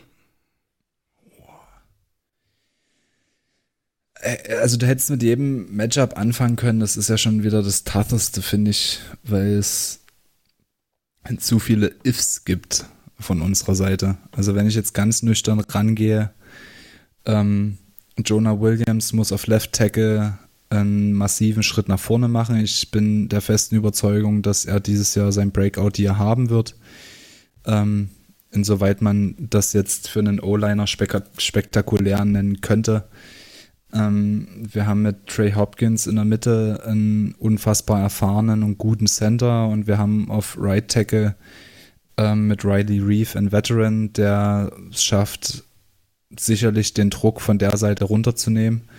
Dann werden wir in der Mitte die Competition haben mit, äh, ich denke, Suafilo wird sein, ähm, wie nennt man es, seinen Hut mit in den Ring werfen. War das richtig? Ja, oder? Ich bin so ein schlechter. Ja, ja. Ähm, ja Okay. Nee, ist gut. Ja, passt. Keine Ahnung. ich, ich bin so schlecht in Sprichwörtern. Ähm, mit Jackson Carmen hast du einen Rookie dabei, äh, mit Hakim Adenji hast du auch einen, einen Guard dabei, der eine gewisse Upside hat. Also du hast da eine gute Competition auf Guard, ähm, du hast eine gute Death, aber im Endeffekt ähm, ist es eine neue O-Line, der ich jetzt in der Regel nicht zutrauen würde, eure D-Line auszuschalten. Und jetzt kann man drüber diskutieren, was es heißt, wenn eine O-Line oder eine D-Line gewinnt. Aber wenn es hart auf hart kommt und wir in einem Playoff-Spiel gegeneinander spielen, dann würde ich eurer D-Line zutrauen, dass ihr an der Line of Scrimmage gewinnt. Benno, deine Meinung? Ähm, ja, würde ich mich prinzipiell anschließen. Ähm, muss halt sagen, dass, muss halt aber auch leider sagen, dass bei uns in der Defense Line auch vielleicht so ein paar kleine Ifs mit rumscharwenzeln quasi um unsere Defense Line herum, weil ähm, die ja doch in, in, den Jahren schon etwas fortgeschritten ist, gerade so auf den Starter-Positionen und ähm, wir da auch ein bisschen gucken müssen, ob ähm, Calais Campbell, Brandon Williams ähm, fit bleiben für so eine auch jetzt verlängerte Saison. Äh, wenn sie allerdings fit sind, äh, würde ich auch denken, dass sie da ähm, die Oberhand haben an der Line. Kommen wir zum nächsten. Das Bengals Passing Game gegen die Ravens Secondary. Erik, du darfst wieder. Oh. Das wird nicht besser. Es hat, ne? niemand, gesagt, es, hat niemand, es hat niemand gesagt, dass es einfach wird. ähm, ihr habt ein gutes Backfield, aber.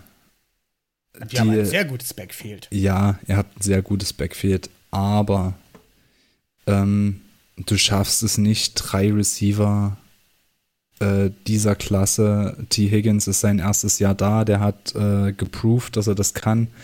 Äh, Tyler Boyd hat es gegen euch auch schon geproved, dass er es kann und er hat die letzten zwei Jahre äh, bewiesen, dass er ein absoluter Faktor in der Offense ist.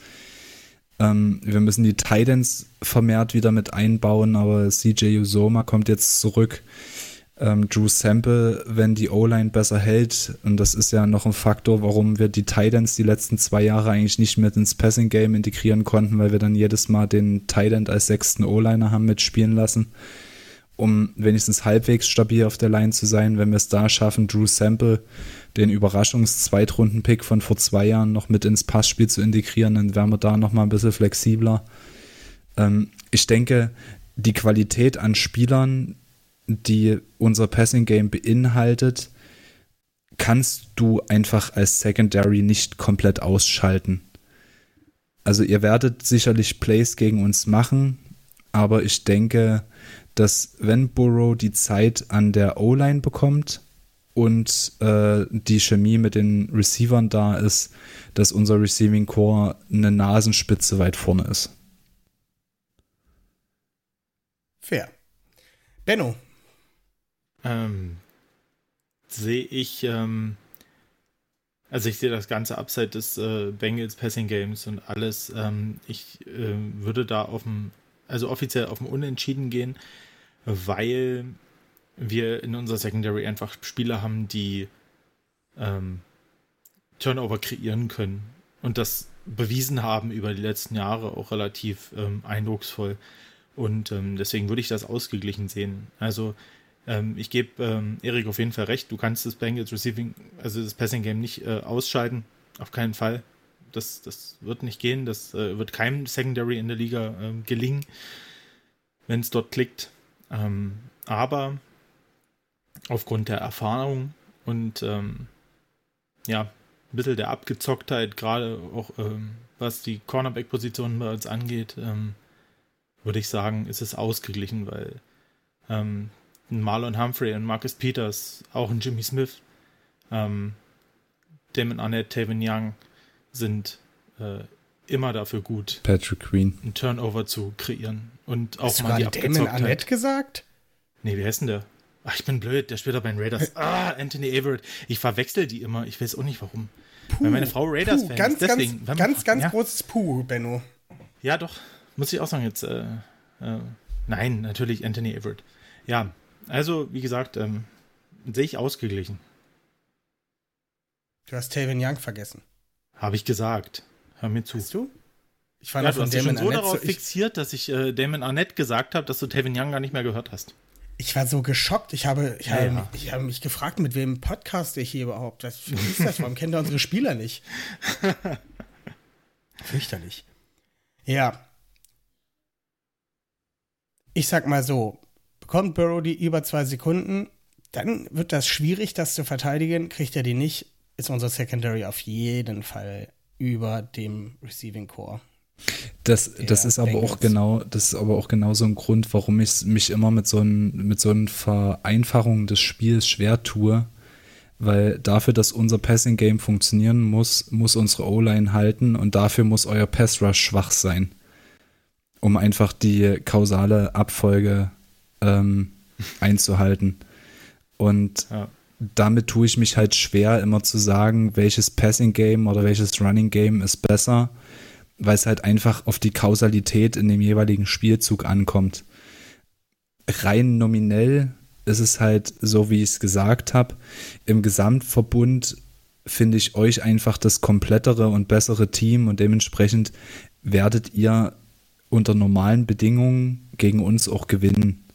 Das, da, da brauche ich mich nicht illusionieren. Aber wir sind auf jeden Fall einen guten Schritt an euch herangetreten und können euch in einer bestimmt, wenn ihr einen schlechten Tag habt oder zwei, drei Plays nicht funktionieren, auch sicherlich ähm, mal ärgern. Das wird jetzt auch wieder so, wie wir auch letzte Woche bei den Steelers schon gesprochen haben. Das, das Spiel mit den Bengals wird meiner Meinung nach jetzt auch wieder so ein Steelers-Spiel die letzten ein, zwei Jahre war es bei den Bengals so, okay, schlechte Saisons und die Chancen stehen auf jeden Fall besser, dass man gewinnt, als dass man verliert.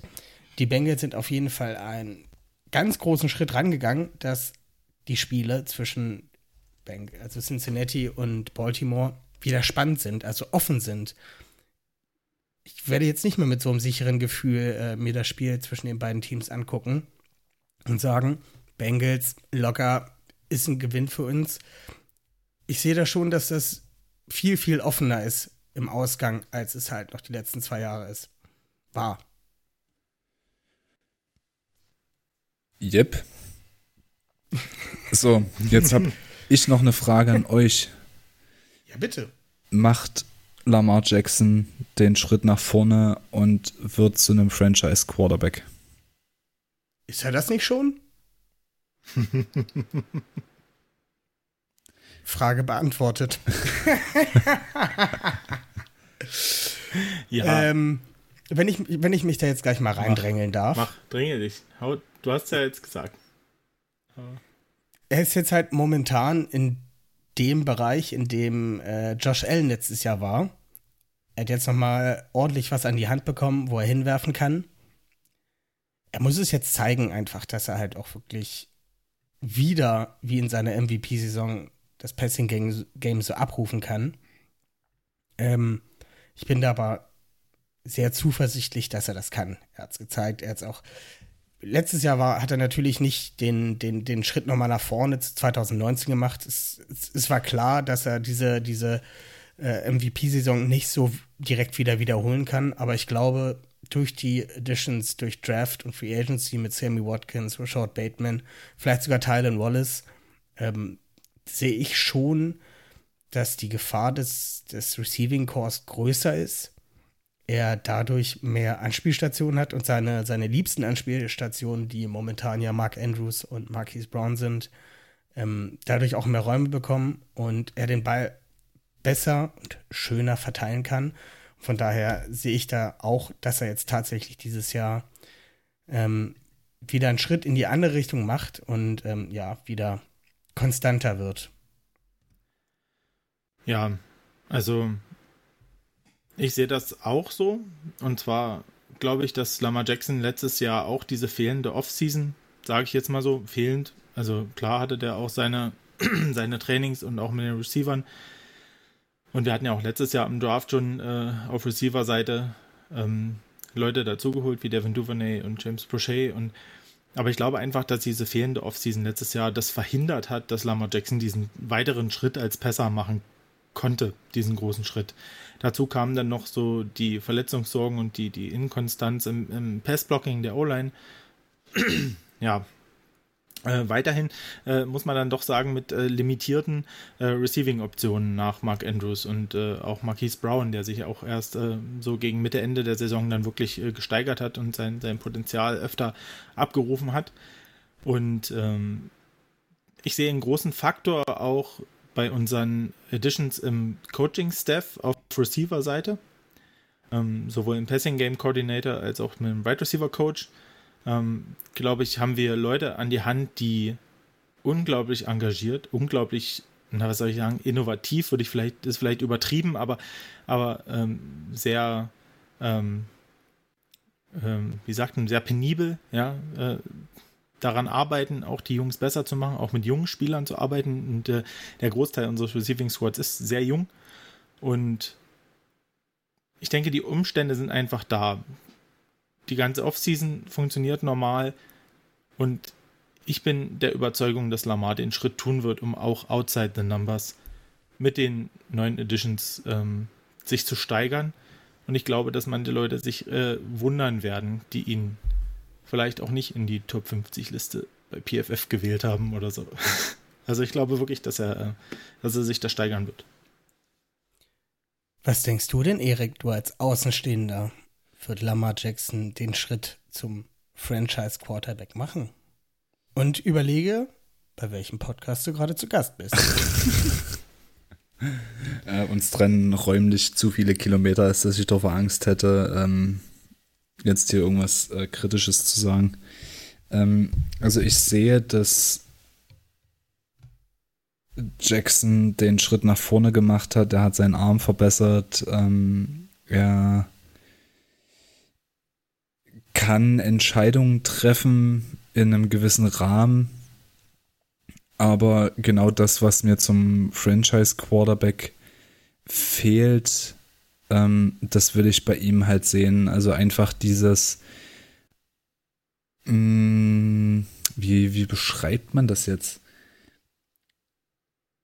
Diese Teamführung, also dieses, ich führe mein Team jetzt wirklich mit einem Game-Winning-Drive den, das Feld runter. Ich ähm, muss mich nicht auf ein Scheme verlassen, sondern ich kann das Spiel mal in die eigene Hand nehmen und äh, kann das Feld runtergehen und die entscheidenden sechs oder drei Punkte erzielen. Das will ich bei, bei Jackson erstmal richtig sehen, bevor er für mich ein Franchise-Quarterback ist. Er ist halt einfach ein, momentan für mich noch ein System-Quarterback, ähm, der den Schritt zum Franchise-Quarterback schaffen muss. Um da kurz einzuhaken, Hast du das beste Spiel letztes Jahr in der Regular Season gesehen? Das letzte. Das, das Beste. Das, das Spannendste. Beste. Das war, ja, für dich jetzt wahrscheinlich nicht, aber das Spiel zwischen den Browns und den, den Ravens letztes Jahr. Ich will das jetzt nicht rechtfertigen. Was ich, also deine Aussage, die ist, wenn du das so siehst, ist das vollkommen in Ordnung so. Aber ich möchte noch kurz ähm, ja, einwerfen, dieses Spiel letztes Jahr zwischen den, den Browns und den Ravens, was ja unglaublich an Scoring war, neun Rushing Touchdowns. Und genau da hat es halt Lamar Jackson bewiesen, dass er und nicht unbedingt das Scheme oder ja, ja doch das Scheme für den Sieg verantwortlich waren, sondern dass er bei einem 4, 4 und 5 ähm, auf, aufs Feld kommt, Touchdown-Pass wirft, dann noch eine Minute 51 Zeit hat in Field Goal Range zu kommen. Und auch da hat er dann bewiesen, dass er in diesen 1 Minute 50, ich glaube es war 1,50, ne? Benno? Ja. So um und bei. Ähm, nochmal das Feld runtergelaufen ist, das Team in Field Goal Range gebracht hat und so halt zum Sieg gekommen ist. Ich sage ja auch nicht, dass er es nicht gemacht hat. Er hat es ja in den Playoffs in dem Jahr davor auch schon bewiesen, dass er einen Game-Winning Drive machen kann, sonst wäre er ja auch zum Beispiel nie MVP geworden in dem, äh, in dem Jahr. Ich meine nur, ich will das jetzt nicht an einer Anzahl festmachen, ab wann du als Franchise-Quarterback zählst.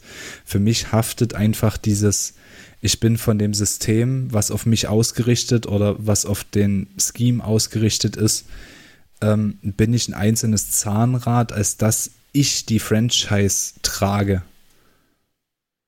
Versteht ihr, was ich meine? Ja, also ja. soll jetzt soll jetzt nicht despektierlich ja. ihm gegenüber sein. Er ist ja ein guter Footballspieler und das, was er macht, ist ja gut und nicht gut. Das ist sehr gut. Sonst hättet ihr nicht den Erfolg, den den ihr habt. Äh, der Erfolg gibt euch ja recht. Aber auf der anderen Seite ist halt ein Franchise Quarterback für mich noch mal eine Stufe oben drüber. Und da bin ich gespannt, ob er das dieses Jahr zeigen kann. Ja, ich verstehe, was du meinst. Ich verstehe, was du meinst. Ja. Klar, also äh, Lamar Jackson ist natürlich absolut, ähm, also das System, die Ravens haben um ihn herum ihr, ihre Offenses, ihr, ihre Offense aufgebaut. Ja, also das war vom, vom, vom äh, Tag der Verpflichtung ähm, von Robert Griffin, dem, dem Dritten, an klar, wo, wo abzusehen war, dass sie es auf Lamar absehen im Draft, ähm, war das klar, dass, dass das darauf abzielt, einfach Lamars Stärken und sein, seine ganzen Fähigkeiten in, in den Mittelpunkt zu rücken und ihn zu unterstützen. Äh, ohne Frage. Ich glaube, das äh, versucht jedes Team irgendwie zu erreichen bei ihrem Quarterback. Ähm, aber ich verstehe, was du meinst, ähm, wenn man an Quarterbacks denkt, wie Aaron Rodgers, wie Matthew Stafford, fällt mir da zum Beispiel auch wirklich ein. Oder ähm, Drew Brees. Oder Drew Oder Brees. Matt, ähm, äh, Matt Ryan in seinen besseren Tagen. Ja, oder auch ein Patrick Mahomes, die es schaffen, ähm, auch Schwächen im eigenen Team zu kompensieren aufgrund ihrer Fähigkeit, ähm, Spielsituationen zu kreieren, Genau. die zu Erfolg führen. Ich verstehe es. Ja, absolut. Ähm, klar, muss man sagen, ähm, ist bei den Ravens natürlich doch ähm, sehr, sehr ausgeprägt, das System auf ihn, ähm, was gut ist. Ähm, von daher, ähm, ja, aber ich glaube, dass er den Schritt machen kann, dass er den Schritt machen wird. Hat auch dieses Jahr in der Offseason erzählt und auch gezeigt, dass er halt mehr ja, ein Aushängeschild sein will, auch mehr ein Vocal Leader. Vorher ist, er war halt, wie du schon sagtest, er war halt Spieler des Systems, hat gespielt und darüber hinaus kam nicht viel. Und hat jetzt auch selber gesagt, dass er mehr daran arbeiten möchte, dieser Vocal Leader zu werden, der sich vor das Team stellt und halt einfach nicht nur der Spieler ist, sondern der Anführer dieses Teams. Und ich glaube, das ist auch das, was du ich bilde mir ein zu glauben, dass du das meinst. Ja, ja, das halt kommt schon in die Der Richtung. Spieler, ist, sondern dass er, der, dass er der Anführer dieser Mannschaft ist. Dass er sie halt auf dem Feld anführt, aber halt auch darüber hinaus ähm, auch mal sozusagen den, ja, diesen, den Aaron Rodgers macht und sagt, okay, zwei Minuten Spiel, ich call jetzt die Plays und ähm, ja, adjuste Ja. eventuell selber noch was und bringe halt durch mich und mein Wissen und mein Können äh, mein Spiel halt noch mal oder das Spiel halt noch mal kann es halt drehen. Ähm, Dass er so, Ja. dass er so dieses, dass er so dieses, ähm, wie soll ich sagen, dieses, ist mal mein Gefühl, ne, ähm, dieses, dieses Kind, was unglaublich Freude am Footballspielen hat und an allen Facetten, die dieses Spiel zu bieten hat, äh, auf dieser Position, ähm, so ein bisschen in geregelte Bahnen lenkt und an Stellen, wo es nicht ähm, gefragt ist, vielleicht, oder wo es nicht günstig ist, äh, da quasi ein bisschen zügelt. Also je mehr ich darüber nachdenke und je mehr ihr darüber philosophiert, erscheint mir es schon wieder fast paradox, weil das ja genau kontra, kontra dem wäre, wofür ihr mit oder John Harbaugh mit seinem System steht. Also, ah, ich weiß nicht. Also ich würde ich würd es gerne sehen, wie in, in Lamar Jackson ein Leader wird und würde dann noch gerne beobachten, was mit den Ravens dann als Team passiert, ob ihr es dann vielleicht auch schafft, den ganz großen Wurf nochmal zu schaffen. Ähm, man wird sehen. Ich denke, das ist jetzt auch Ja. Spekulation, aber ich finde find den Gedankengang Natürlich. interessant. Ne, das stimmt. Äh, war es auf jeden Fall ähm, gute Frage. Hm. Jetzt lasse ich euch hier so vollkommen, vollkommen in Gedanken man- zurück. Könnte man äh, stundenlang weiter drüber philosophieren. Aber ich glaube, ganz ehrlich, wir müssen mal einfach abwarten, wie die nächste Saison wird. Also ich glaube, auf was wir uns äh, äh, alle freuen können, ist, dass es, ähm, glaube ich, einfach richtig, richtig schöne Spiele werden, auch äh, weiterhin mit Lamar und dass äh, ja, das einfach unglaublich entertaining wird. wo wir das hier gerade so schön. als- Ich, ich glaube, wir müssen wirklich noch mal ähm, auch genau für sowas halt müssen wir wirklich noch mal ganz kurz vor der Saison eine Stammtischfolge machen. Und zwar ein XL-Stammtisch oder XXL-Stammtisch mit ja, unseren EFC Gästen da aus der aus Stammtisch. ganz genau Ja, mit den mit den Ja. Gästen, die wir hatten und dann wirklich noch mal Ja. genau solche Dinge halt durchsprechen. Also ein paar Ja. Kernthemen. Das wird gut. Bin dabei. So machen wir das. es macht, es ist halt einfach ein wunderbarer Sport. Ja, es macht Ja. Spaß drüber zu reden, ähm, auch mal über den Tellerrand hinaus zu gucken. Und auch die, die, die, die Frage, die du gerade gestellt hast, finde ich super. Also- Also Ja. dafür mache ich diesen Podcast. Ne? Dafür möchte ich Ja. Gäste dabei haben, halt auch mal wirklich einen anderen Gedankengang mit reinzubringen. Und du hast es bestätigt, dass es die richtige Idee war, dich hier heute einzuladen, Erik. Dankeschön. Aber es hat mich echt gefreut, äh, auch hier gewesen sein zu dürfen. Oh, ich habe diesen Satz endlich mal richtig, weil jedes Mal, wenn ich irgendwo zu Gast bin, will ich diesen Satz sagen und jedes Mal verhaspel ich mich. Ähm, ja, vielleicht kann ich ja noch mal kurz sagen, wenn ihr auch mal Bock habt, bei uns reinzuhören, ihr findet uns auch bei, bei Spotify und Facebook und Twitter und sonst überall, bei, außer bei Twitch, da sind wir jetzt nicht. Ähm, findet ihr unseren Podcast unter German Jungle. Ihr könnt da gerne mal reinhören. Ähm, wir versuchen da auch immer mal so ein bisschen interessante Themen nochmal mit reinzubringen und machen das auch ähnlich wie wir, also ein bisschen frei Schnauze und ähm, wenn mal was nicht klappt, dann klappt es nicht. Ähm, aber auf jeden Fall hiermit schon mal die Einladung an euch zu den Crossover-Podcasts in der Regular Season. Geht eine Mail an euch raus. Vielen Dank. Wir sind dabei. Sind wir dabei, auf jeden Fall. Ja, wunderbar. Recap-Folge aus äh, 15 und 16. Sag ich jetzt was Falsches? Ja. Aus nee. vergangenen Drafts. Ja, passt. Auf jeden Fall. Gut vorgetragen, gut durchgegangen. Ich meine, ich kannte einige Spieler nicht, weil es auch einige Spieler nicht mehr in dem Roster von euch gibt. Aber es war Ja. vor allem gerade am Anfang. ähm, aber auch als Nicht-Bengals-Fan war das ein interessanter Talk. Ich werde mir die, also ich habe die Folge noch nicht zu Ende gehört, aber ich verspreche, ich werde sie mir auf jeden Fall zu Ende anhören. Also es war echt gut, wirklich richtig, richtig gut und es war auch spannend. Ich kann nicht nur jedem empfehlen, der sich halt mal ähm, auch über seine Gegner schlau machen möchte. Und ja, hört euch einfach mal den German Jungle an.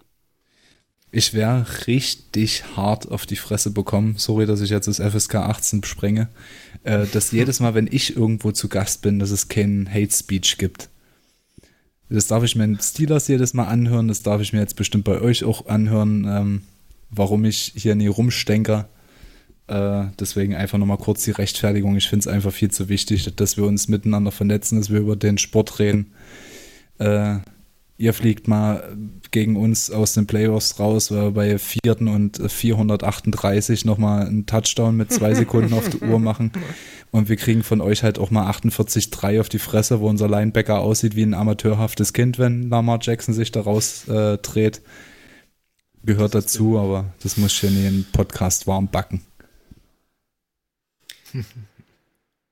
Das trifft Ja. es genauso. Absolut. Von daher kommen wir zum Ende.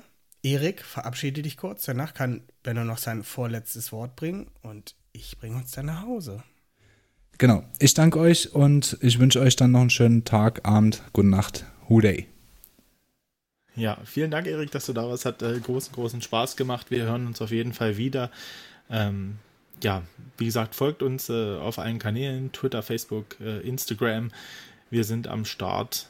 Ähm, liked unsere Folgen, teilt vor allem unsere Folgen, ganz, ganz wichtig. Ähm, ja, und äh, habt weiterhin Spaß beim Hören. Und es war wieder eine geile Folge und Tschüssing! Tschüss.